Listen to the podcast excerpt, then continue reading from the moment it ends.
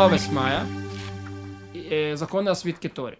Раздел без отступа бывает двух видов. Если завершил в середине строки, то оставшуюся часть строки оставляет свободой и начинает раздел, который без отступа. С второй строки. О чем идет речь, если в конце строки остается место написания 9 букв. Однако, если остается немного или если завершил в конце строки, то вторую строку оставляют без записи. Начинают раздел без отступа с третьей строки. Раздел с отступом бывает трех видов. Если завершил в середине строки, э, оставляет положенный пробел и начинает писать в конце строки первое слово. Раздел с отступом так, чтобы в середине оказался пробел. Если в строке не остается места для положенного пробела и для одного слова в конце строки, то все оставляется свободным, оставляет небольшой пробел в начале второй строки, начинает писать раздел с отступом в середине второй строки. Если завершил в конце строки, то оставляет в начале второй строки положенный пробел и начинает писать с разделом с отступом в середине строки. Можно сказать, что раздел без отступа всегда начинается с начала строки, а раздел с отступом всегда начинается с середины строки. Да, то есть иногда Тора требует, чтобы это было э, отступ, иногда без, и он рассказывает, что чтобы сделать отступ, надо обязательно начать с середины строки и оставить 9 букв в предыдущем э, главе.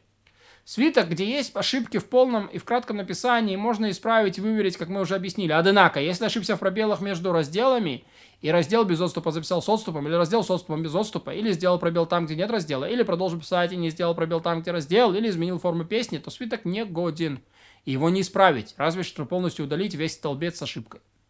Поскольку наблюдал и великую путаницу в этих вопросах во всех свитках, которые мне довелось видеть, и поскольку знатоки масоры, масоры это переданного, традиция правильного написания, которые писали в разделах без отступа с отступом, расходятся во мнениях в связи с разногласиями в авторитетных книгах, то я нахожу нужным записать здесь все разделы Торы без отступа с отступом в форме песни, чтобы они исправили все свитки, э, книги, на которые полагаются при этом этот свиток, известный в Египте, который включает в себя 24 книги, и который был несколько лет в Иерусалиме, потому что и по нему там, э, чтобы по нему там выверили.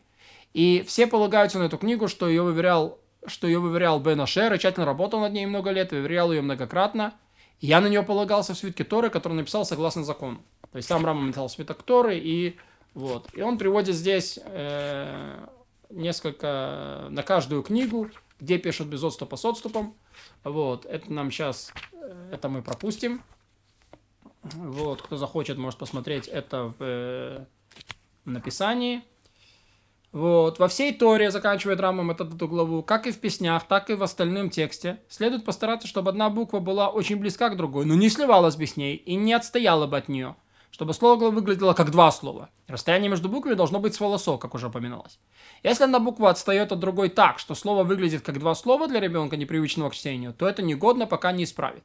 То есть берут ребенка, который только научился читать, и говорят, спрашивают у него, сколько здесь слов, и если ребенок говорит, что здесь два слова, то это по сути.